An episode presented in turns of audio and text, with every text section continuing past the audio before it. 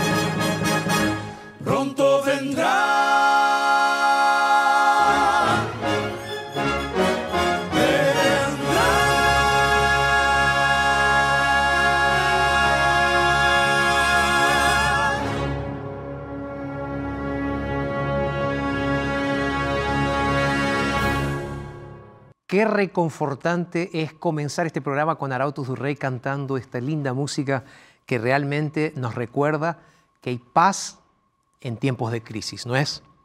Sí, es así que estamos siguiendo nuestra secuencia de temas aquí en la TV Nuevo Tiempo y la radio Nuevo Tiempo.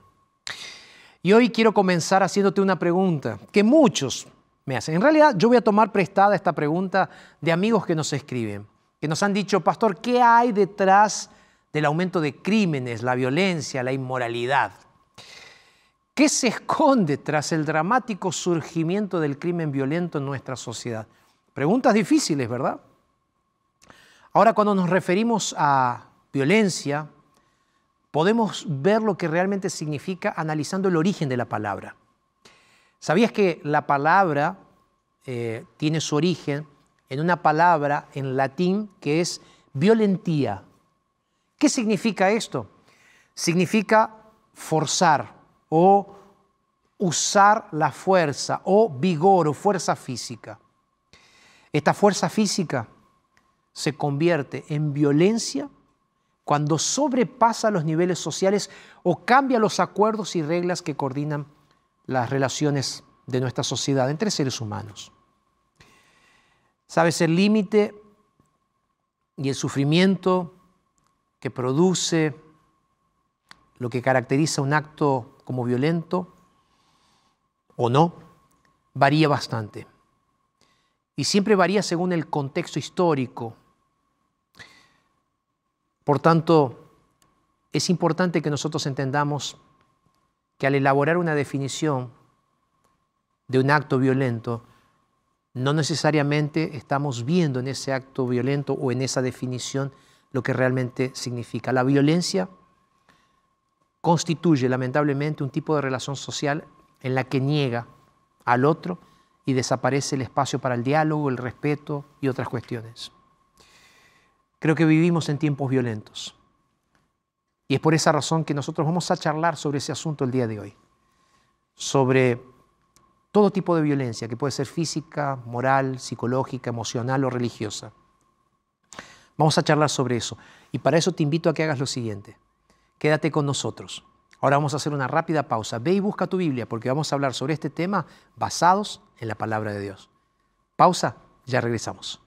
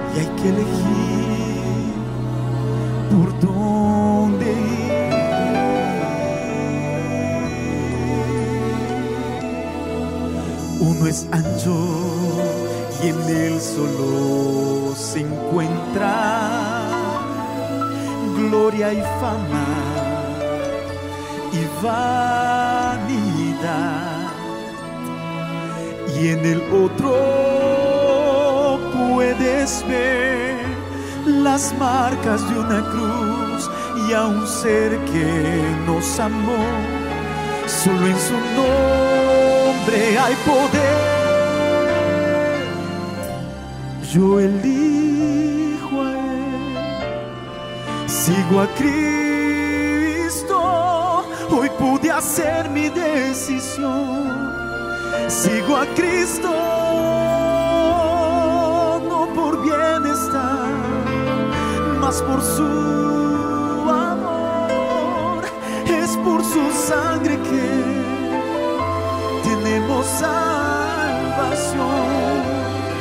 No solo hoy, mas por la eternidad. A Cristo.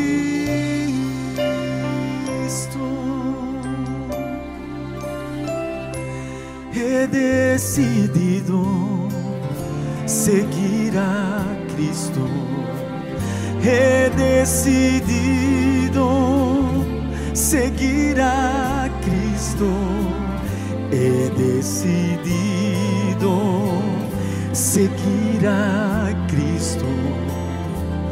No vuelvo atrás, no vuelvo atrás.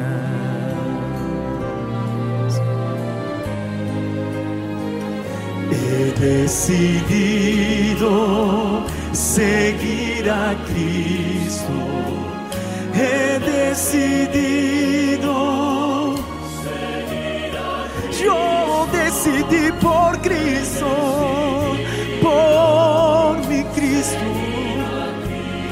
Yo ya no vuelvo atrás. No vuelvo atrás. Sigo a Cristo. Cristo.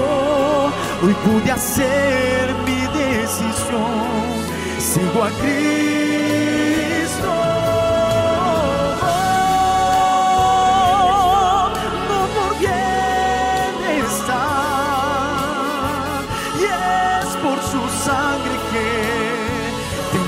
Salvación. No solo hoy, más por la eternidad.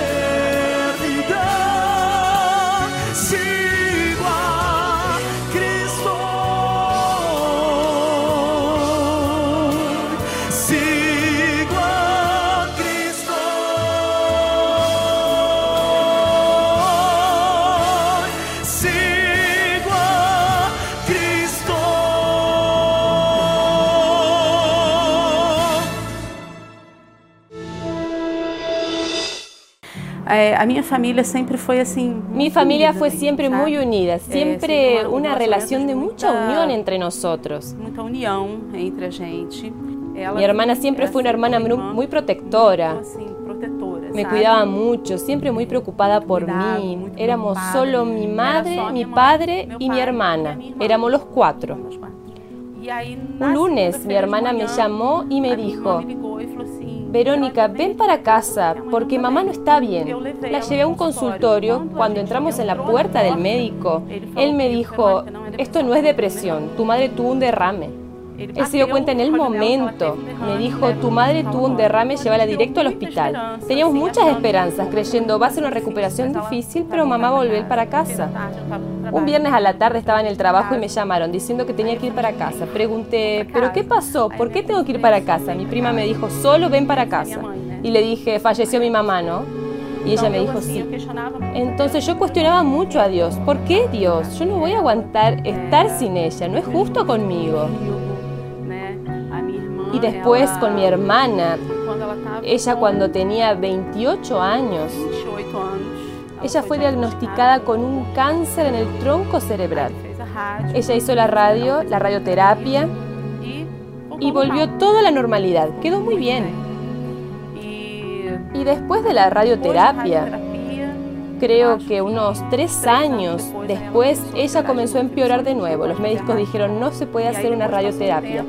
Y ahí pasó un tiempo, ella empezó a empeorar de nuevo y empezamos con otra sesión de quimioterapia. Un domingo a las siete y media de la mañana, la enfermera que se quedaba con ella me llamó y me dijo si podía bajar, porque ella vivía acá arriba. Me dijo, ¿puedes bajar? Puedo. Llegué y ella me dijo que ella había descansado.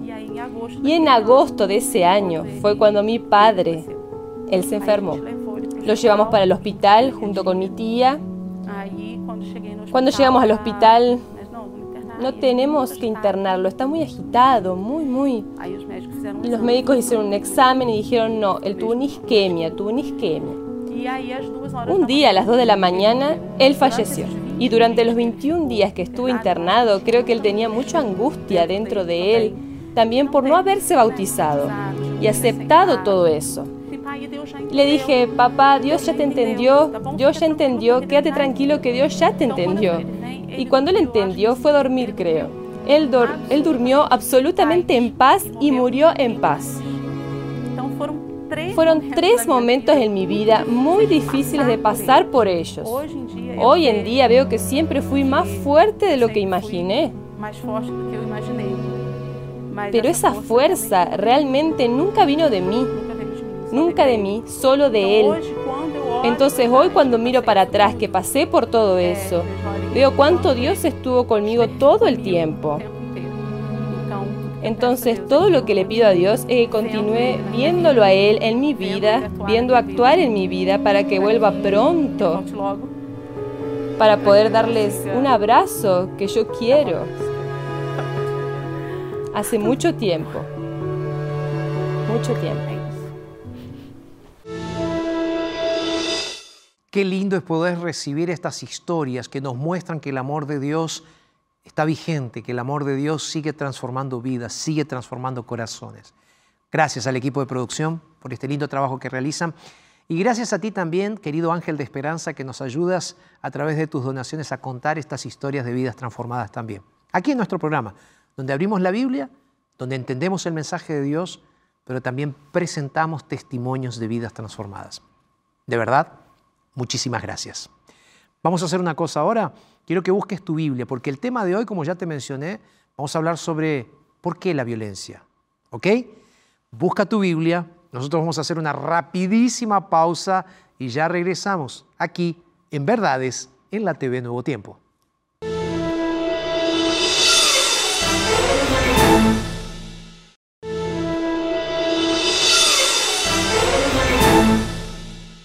Y después de la pausa, entonces ya estamos aquí de vuelta con nuestro programa Verdades. Estoy súper feliz de estar contigo. Te habla el pastor Jorge Rampoña. Si todavía no me conoces, aquí estoy para saludarte y para estudiar juntos la palabra de Dios. ¿Ok? Estás en la TV Nuevo Tiempo, me estás escuchando también a través de Radio Nuevo Tiempo y este programa también lo puedes ver a través de nuestra plataforma ntplay.com. Tengo un regalo para ti que es la primera vez que nos estás mirando. Mira, se trata de este curso bíblico completamente gratuito que lo puedes pedir y estudiar en la comodidad de tu casa.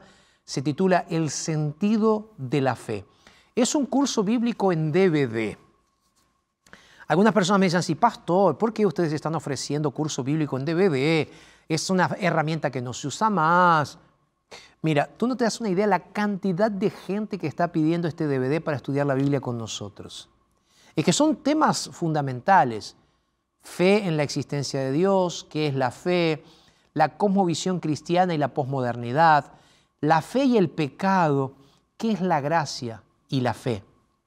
Temas que puedes estudiar, repito, junto conmigo, porque tuve la alegría de hacer este curso bíblico.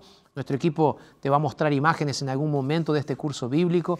Tuve la alegría de realizarlo junto con el equipo de marketing aquí de la Nuevo Tiempo y realmente fue una bendición. Te lo muestro una vez más. curso bíblico completamente gratuito. Lo pides a través de nuestro WhatsApp o nuestra página en internet. Nuestra página es estudielabiblia.com, está saliendo también ahí en tu pantalla. ¿Ok? Y te recuerdo que Nacho, siempre me olvido, es de este lado. Nacho es nuestro productor, ¿verdad? Es de este lado, ok. Aquí está entonces el QR, que es esa, esa imagen que aparece ahí. Está apareciendo aquí, miren. Es un, es un cuadradito que está apareciendo aquí. Está eh, el logo de la Nuevo Tiempo, está el cuadradito y ahí entonces tú puedes pedir tu curso bíblico. Es solo apuntar la camarita del celular y vas a estar abriendo ahí en tu celular eh, un, un link para poder pedir el curso bíblico. ¿Trato hecho? ¿Sí? No hay excusas para no solicitar el curso bíblico completamente gratuito, El sentido de la fe. Y es gratis, como ya lo dije, lo digo siempre, nuestros ángeles de esperanza siempre nos ayudan a que podamos tener estas lindas sorpresas de hacerte regalos. Y si quieres seguir estudiando diariamente la Biblia junto conmigo, también te invito para que solicites nuestros videos diarios. Son reflexiones diarias que llegan todas las mañanas, dependiendo el uso horario de tu país, va a ser a las 4, a las 5, a las 6, a las 7 o a las 8 de la mañana, todos los días de 5 a 7 minutitos. ¿Cómo hago para pedirlo, pastor? ¿Cómo hacemos, Nacho, para pedirlo? También tenemos el QR también en la pantalla, ¿es así? Entonces aquí está, miren, eh, por aquí, ¿ok? El QR, tú apuntas tu celular y vas a estar pudiendo abrir un link donde vamos a estar ofreciéndote un video diario de la palabra de Dios. Solicítalo porque es completamente gratis y todos los días estoy orando contigo ahí a través de estos videos. Cuatro, cinco, seis, siete minutitos de reflexión que te harán mucho bien. Vamos a orar para iniciar el estudio de la palabra del día de hoy. ¿Sí? Señor, te pedimos que nos unjas para poder entender este mensaje tan profundo que tienes preparado para el día de hoy. Nos colocamos en tus manos y lo hacemos en el nombre de Jesús. Amén. En cuanto tú vas abriendo tu Biblia, de paso te invito a que abras tu Biblia en Apocalipsis capítulo 14, el verso 7. Apocalipsis capítulo 14, verso 7. Quiero comenzar reiterando una de nuestras primeras preguntas que hicimos el día de hoy y es una de las preguntas que vamos a intentar responder el día de hoy. La pregunta es, ¿qué hay detrás del aumento del crimen, la violencia y la inmoralidad? A menudo, como ya lo dije también, muchas veces vemos los noticieros que describen el creciente número de delitos y en detalles, lamentablemente. Al mismo tiempo eh, que somos espectadores de atrocidades cometidas eh, en nombre de intolerancias. Intolerancias que pueden ser étnicas, sociales, y la semana pasada estaba mirando intolerancias también religiosas, porque existen. ¿Qué decir también de los linchamientos mediáticos, verdad? O en las redes sociales. Esa cultura de violencia política, jurídica, militar, social. Esto parece estar generando nuevos comportamientos en los seres humanos, en nosotros. Y sabes lo que me preocupa, que el principal de ese, de ese comportamiento es el miedo. Sí. El miedo está alterando nuestro comportamiento social. Incluso parece que ese comportamiento social de miedo está afectando nuestra arquitectura en las ciudades, creando muros, cercas eléctricas, dispositivos complejos para darnos esa sensación de seguridad, que resulta muchas veces en algo más preocupante todavía, que es la segregación.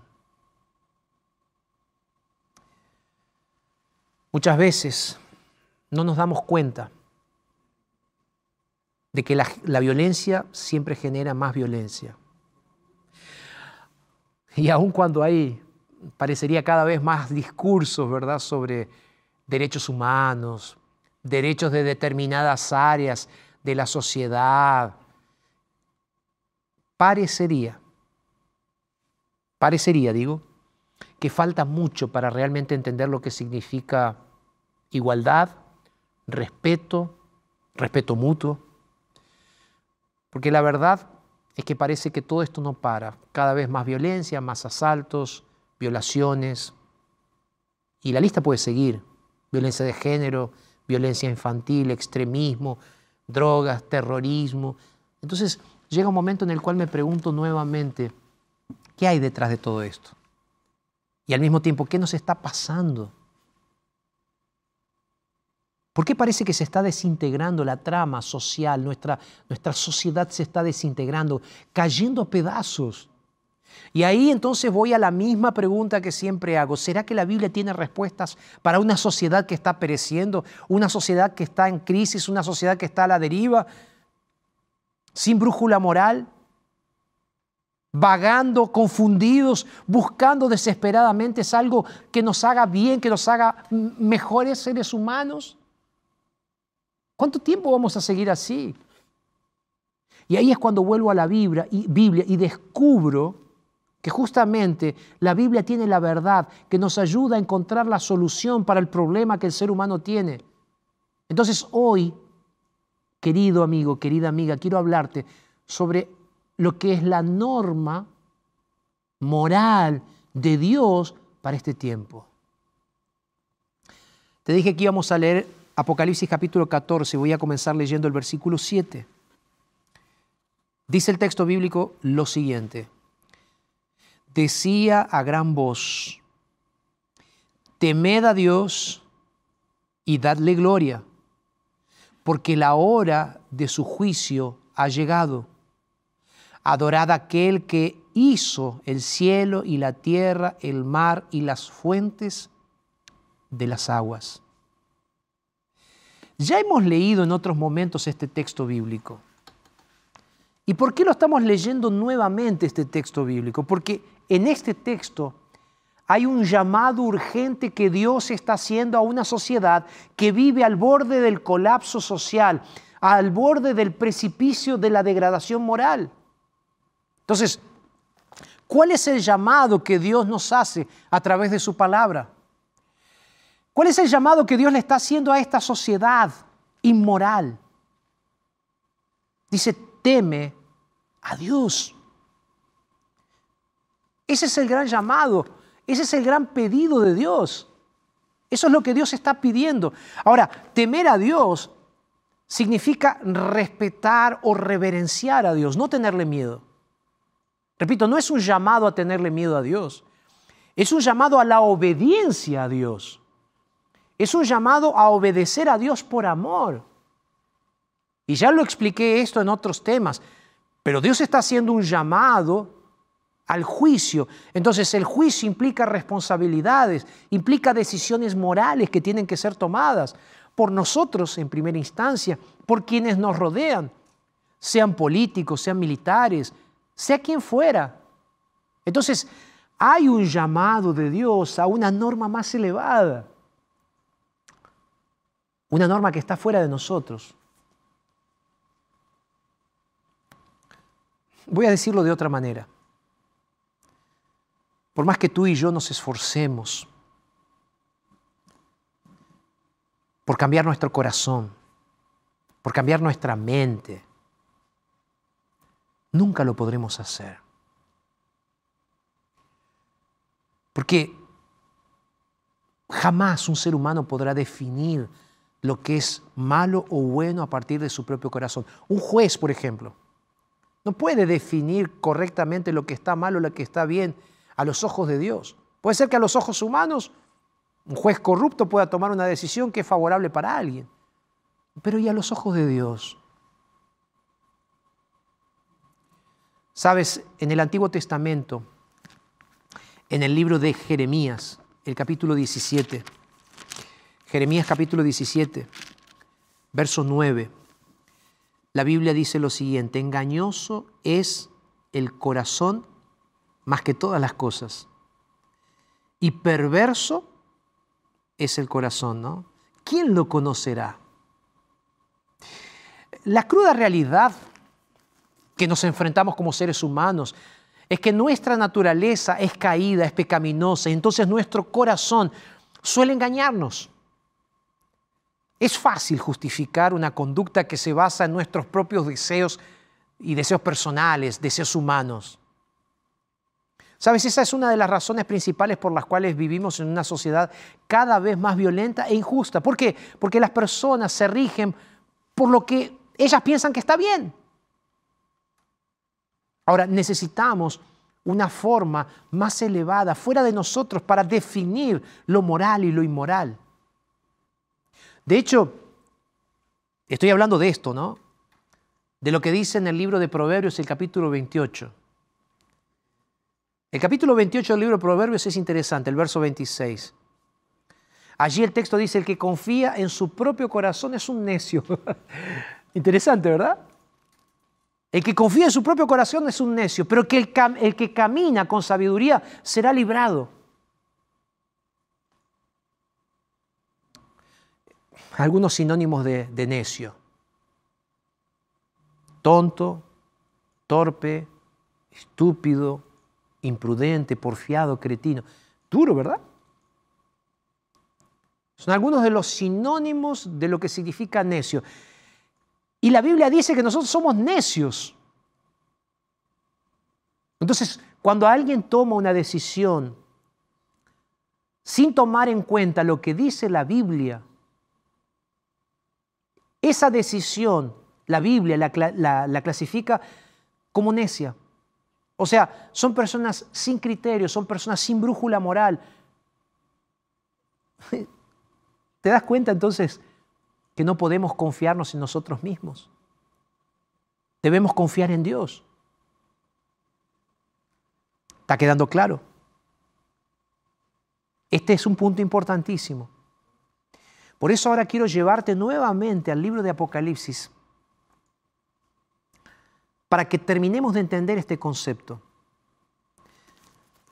En el libro de Apocalipsis, el apóstol Juan, capítulo 11 del libro de Apocalipsis, capítulo 11, verso 19, el texto dice así, el templo de Dios fue abierto en el cielo y el arca de su pacto se dejó ver en el templo. Hubo relámpagos, voces, un terremoto y granizo grande. ¿Qué es lo que Juan vio allí en el cielo? ¿Qué es lo que Juan vio? Dice, vio un cielo abierto y vio el arca del pacto de Dios. Para entender esto necesito explicarte un poco más este asunto. Cuando Dios le ordenó a los israelitas en el Antiguo Testamento que construyesen un santuario, les indicó que hicieran el arca que sería conocida como el arca del pacto. Dentro de, ese arca estarían contenidas dos tablas de piedra, dos tablas de piedra que fueron conocidos como los diez mandamientos. Si prestaste atención, allí en Apocalipsis capítulo 11, se nos dice que Juan ve en el cielo, el cielo abierto, ve el templo de Dios y en el templo de Dios, en el cielo, un arca. El arca del pacto que contenía, ¿qué cosa? ¿Qué cosa contenía? Te lo expliqué.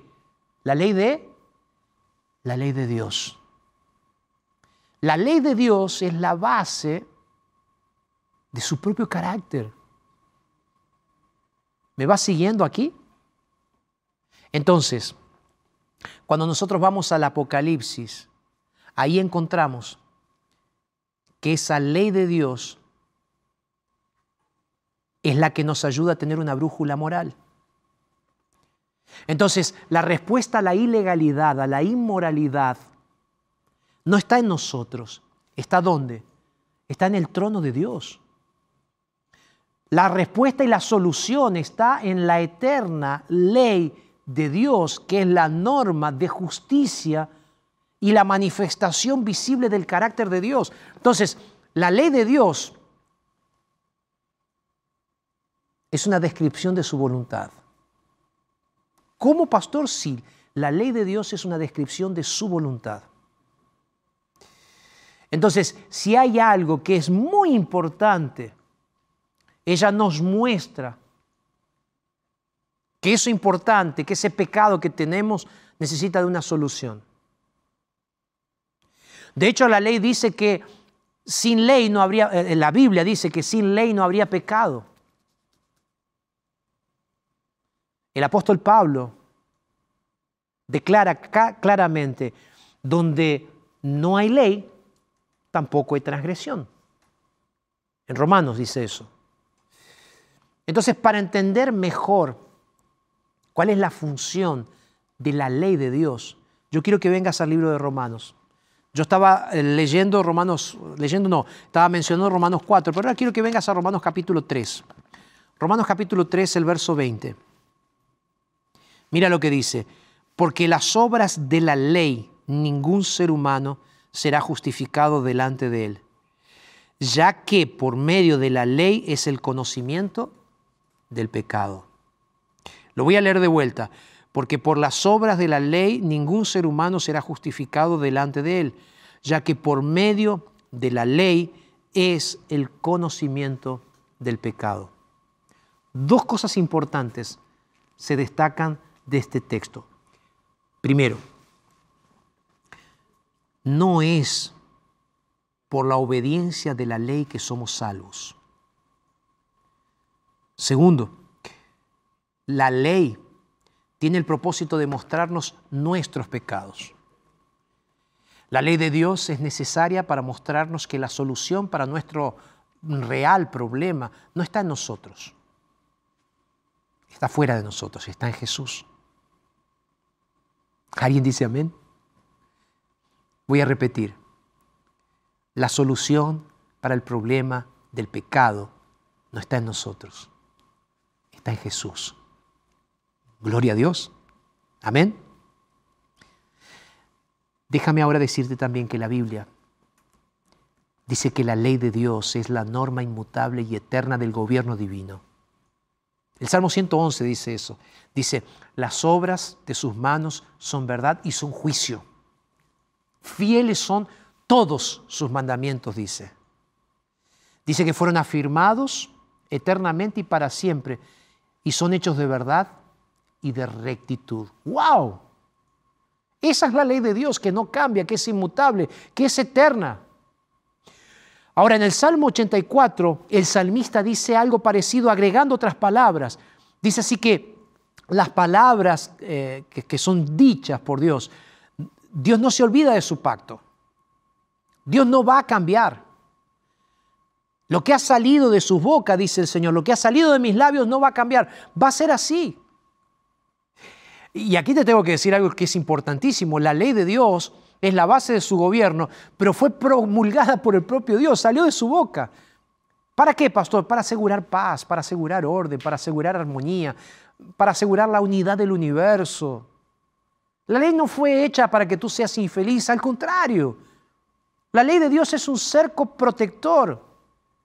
La ley de Dios es una barrera que cuando tú quebrantas esa ley surge tristeza, dolor, sufrimiento, esclavitud, muerte. La Biblia es muy clara en ese aspecto. Cuando nosotros desobedecemos, comenzamos a vivir una vida de tristeza, dolor, sufrimiento, nos apartamos de Dios.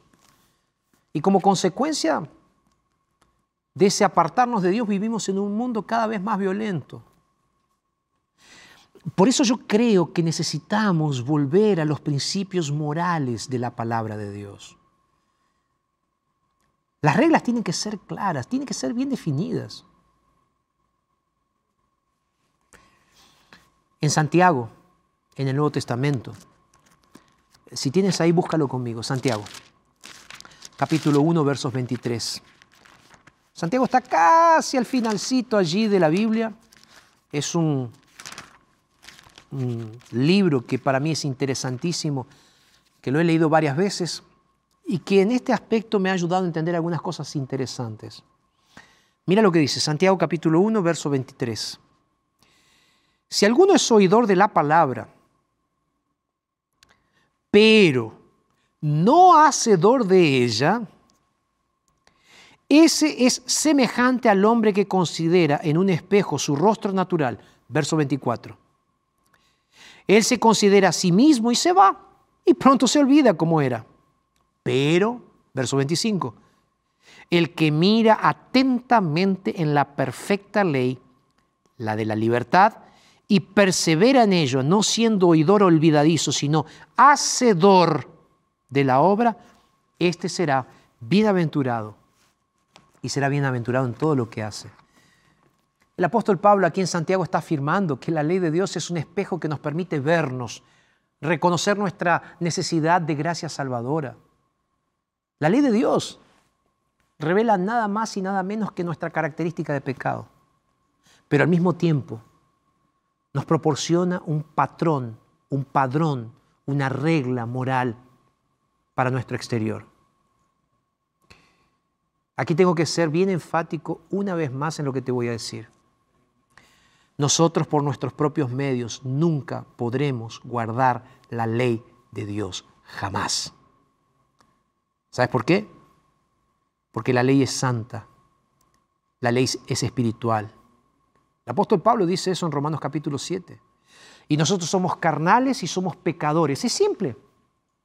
Es por eso que no podemos guardar la ley por más que nos esforcemos por nuestras propias fuerzas, por nuestros propios deseos, por nuestras propias decisiones, no podemos guardar la ley. A menos que seamos transformados por la gracia maravillosa de Dios. Amén. A menos que seamos transformados por la gracia maravillosa de Dios. Es eso lo que Dios quiere hacer. Entonces, por tus propios medios no puedes guardar la ley, no puedes hacer nada. Pero cuando tú llegas a Cristo y le entregas tu vida a Cristo, Cristo te hace ser una persona obediente. Dicho de otra manera, el apóstol Pablo menciona esta idea en Efesios capítulo 2, verso 8. Él dice lo siguiente, porque por gracia ustedes fueron salvos por medio de la fe. Y él agrega, esto no es por ustedes, esto no es por causa de ustedes, esto es un don de Dios, es un regalo de Dios. La gracia es un favor inmerecido. Es un regalo de Dios para el pecador que necesita de restauración. ¿Sabes para qué? Para ponernos nuevamente en sintonía con Él. La gracia es un regalo. La gracia es la base de nuestra salvación. La gracia es lo único que puede darnos verdadera salvación. Y la gracia siempre existió. Porque la gracia significa perdón, misericordia, amor y bondad. Vemos muchos ejemplos de esto en la Biblia, muchos. Pero hay un ejemplo que me gusta que está registrado en el libro de Génesis, que es la experiencia de Noé. Allí en el libro de Génesis, en el capítulo 6, el verso 8, se nos dice que Noé halló gracia a los ojos o delante de los ojos de Dios. Noé y su familia fueron salvos de un mundo de corrupción moral por la gracia y la misericordia de Dios. La gracia libera. La gracia nos libera de la condenación de la ley. Por gracia, dice la Biblia que pasamos de muerte para vida. Es eso lo que Dios quiere hacer en tu experiencia cristiana. Ahora, el punto fundamental que necesitamos entender es que la gracia también se manifiesta en nuestras vidas cuando aceptamos por fe la obra, la acción poderosa de Dios. De hecho, el apóstol Pablo lo dice claramente en el libro de Romanos, cuando él dice que nosotros entonces podemos nacer a una nueva vida. Mira, yo me, gustaría que leamos Romanos capítulo 3. Romanos capítulo 3 agrega algo que es esclarecedor para nosotros. En el versículo 28 del libro de Romanos de capítulo 3, Pablo dice así, concluimos pues que el hombre es justificado por la fe sin las obras de la ley. Claro. Ahora, lo que queda claro también es que entonces somos justificados o hechos justos ante Dios no por el cumplimiento de la ley, y sí por la gracia de Dios. Por otro lado, pensando en esto, queda claro también que la fe no nos da la libertad para quebrantar la ley de Dios. En el verso 31 de Romanos capítulo 3 dice así, luego, se hace una pregunta ahora, ¿por la fe invalidamos la ley? Él responde, no, de ninguna manera, más bien la confirmamos. Queda claro entonces que la fe nos ayuda a creer por gracia y aceptar por gracia. Pero la fe también nos ayuda a ser fieles y obedientes a Dios. De hecho, en Romanos capítulo 6 el apóstol Pablo dice que cuando nosotros nos entregamos a Dios, obedecemos a Dios, nos bautizamos, seguimos su voluntad en nuestra vida, nacemos a una nueva vida en Cristo Jesús, una vida de obediencia. Pero aquí tengo que ser bien sincero contigo también. Cuando te entregas a Cristo, cuando decides obedecer los mandamientos, cuando decides seguir la voluntad de Dios, la lucha diaria no termina. Necesitamos luchar para ser fieles a Dios cada día de nuestras vidas, pero sabiendo y recordando que es Dios quien nos da la posibilidad de ser fieles. ¿Estás luchando? Yo también. Pablo también luchaba. Él dijo también en el libro de Romanos una frase, una expresión que dice, muchas veces me pasa que queriendo hacer el bien, no lo puedo hacer, no puedo seguir la ley, dice Pablo. Mi hombre interior es como que lucha. Tengo una lucha en mi mente y estoy cautivo de las cosas de este mundo. Y él se llega a preguntar, ¿quién me librará de este cuerpo de muerte? ¿Quién me va a librar del pecado, de la muerte, de los dolores de la carne? ¿Quién? Él se hace esta pregunta. Y ahí la respuesta es clara. Dios. Me gusta pensar en un momento de la vida del gran predicador y evangelista Billy Graham, donde hablando sobre este asunto de la ley, de la ley moral, él, él, decía lo siguiente, él dice que algunas personas creyentes decían que los diez mandamientos eh, son parte de la ley y que no están en vigencia en este momento, son lo que fue, como dicen algunos evangélicos, clavado en la cruz del Calvario. Y Billy Graham dice así, amigos, la ley es necesaria y somos libres para obedecerla.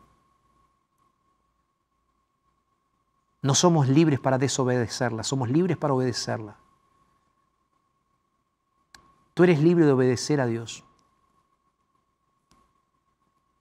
Y si queremos salir de este mundo desorientado, desordenado, la única forma que tenemos de que este mundo cambie, mejore un poco, es siguiendo la palabra. No siguiendo nuestros propios pensamientos. No siguiendo lo que nos gustaría, sino siguiendo la palabra de Dios. Aprender a deleitarse en la voluntad de Dios, aprender a hacer la voluntad de Dios. Fuiste salvo porque aceptaste a Jesús, pero ahora necesitas ser obediente porque aceptaste a Jesús. La conversión del corazón significa obediencia a los mandamientos de Dios. No intentes primero obedecer, intenta creer primero y aceptar a Jesús. Porque no nos gusta, no te va a gustar obedecer. La obediencia no es natural. Y la obediencia legalista no sirve de absolutamente nada. La obediencia tiene que ser por amor. Jesús lo dijo en San Juan capítulo 14, verso 15, si ustedes me aman, guarden mis mandamientos. Obediencia a Dios tiene que ser por amor, no por presión. Y las cosas serían completamente diferentes en nuestro mundo si nosotros aprendiésemos a seguir verdaderamente el amor de Dios. Juan dijo, en esto conocerán que ustedes son mis discípulos, en que se amen los unos a los otros. Y él agregó después en su epístola, si alguno dice que ama a Dios y no guarda sus mandamientos, el tal es mentiroso, él dice. Entonces, mis queridos, es importante la ley de Dios es importante. ¿Por qué? Porque es el parámetro moral para que seamos realmente felices. Y ese es el desafío de hoy. Decirle al Señor, Señor, yo quiero abrazar tu ley, pero porque primero abracé tu gracia, abracé a Jesús y estoy entregándome en este día. Los arautos van a cantar ahora. Y a mí me gustaría que en cuanto ellos están cantando, tú puedas reflexionar sobre este asunto y decirle, Señor, acepto tu llamado, acepto tu llamado. Arautos cantando y después de ellos yo voy a hacer una oración por ti.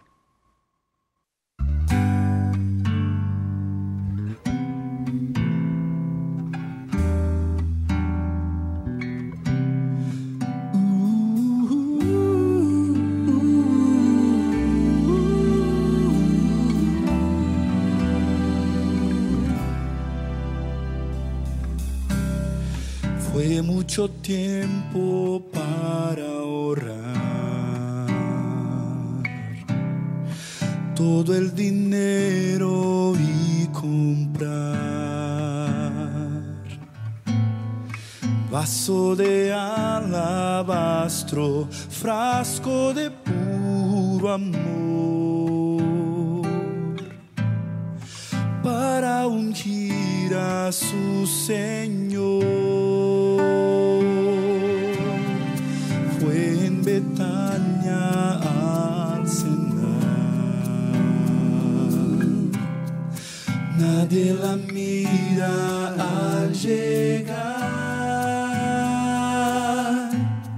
Se arrodilló ante su maestro y el vaso quebró y el perfume derramó. Yo soy un vaso de alabastro,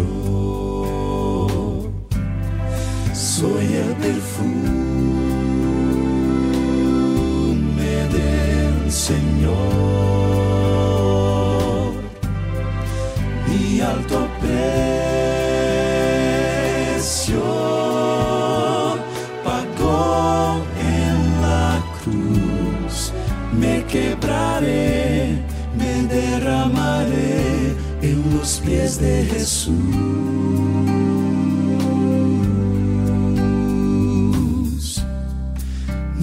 Nubes espesas al andar cubren los cielos al. Si existe un Dios en lo alto, ya me cansé de caer. Úngeme con tu gran poder. Soy un vaso de alabastro. Soy el perfume del Señor.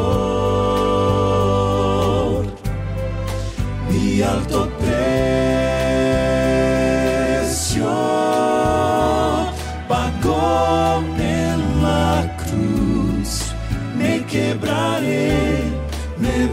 derramaré en los pies de Jesús.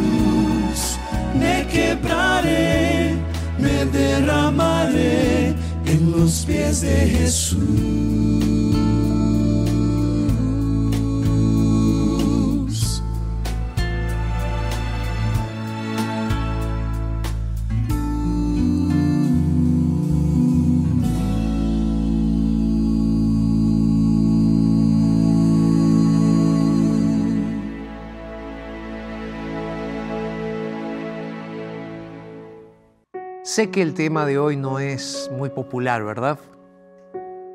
Hablar de un compromiso genuino con Dios que nos lleve a la obediencia por amor no es popular. Ahora, en el tiempo del fin, Dios tendrá un grupo de personas que realmente darán testimonio al universo entero del gozo de vivir en obediencia. Esas personas habrán sido salvas por la gracia maravillosa de Jesús. Amarán a Dios de tal manera que lo obedecerán con entusiasmo. Esas personas aceptarán los patrones divinos, padrones morales y de conducta. Estarán convencidos de que ese modo de vida es el mejor la pregunta que quiero hacerte el día de hoy es, ¿y tú? ¿Aceptas esto? Pastor, no es fácil, no es lo que me gustaría, no es lo que quiero. No podemos definir las cosas por lo que nos gusta por lo que queremos. Hoy aprendimos que el corazón del ser humano es engañoso y que la única regla de conducta necesaria para el ser humano es la palabra y especialmente los mandamientos de Dios. Dios te está invitando a que seas fiel, a obedecer y guardar los mandamientos por la gracia del Señor Jesús, no por tu propia fuerza. Entonces hoy quiero invitarte en el nombre de Jesús para que tomes la mejor decisión. Dile Señor, Señor, ayúdame a amarte con todo mi corazón. Ayúdame a obedecerte, Señor, con alegría. Dile al Señor, Señor, quiero aceptar de buena gana tus principios. Quiero aceptar que guíes mi vida, Señor.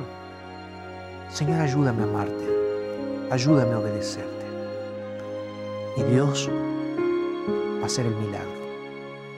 Y tu vida y este mundo va a ser un mundo un poco más saludable, alegre y feliz. Vamos a orar. Señor, te agradecemos por el mensaje de hoy. Nos entregamos a ti. Dedicamos nuestras vidas a ti, Señor, y lo hacemos en el nombre de Jesús. Amén, Padre. Que Dios te bendiga. Gracias por haber estado con nosotros y recuerda que si en tu país las disposiciones legales ya permiten la apertura de la iglesia para visitarnos, te vamos a estar esperando. Encuentreunaiglesia.com es el lugar para que vengas a estudiar la Biblia junto con nosotros. Y hablando de Biblia, te recuerdo que si lo dijo Dios en su palabra, entonces es verdad. Un abrazo y que Dios te bendiga.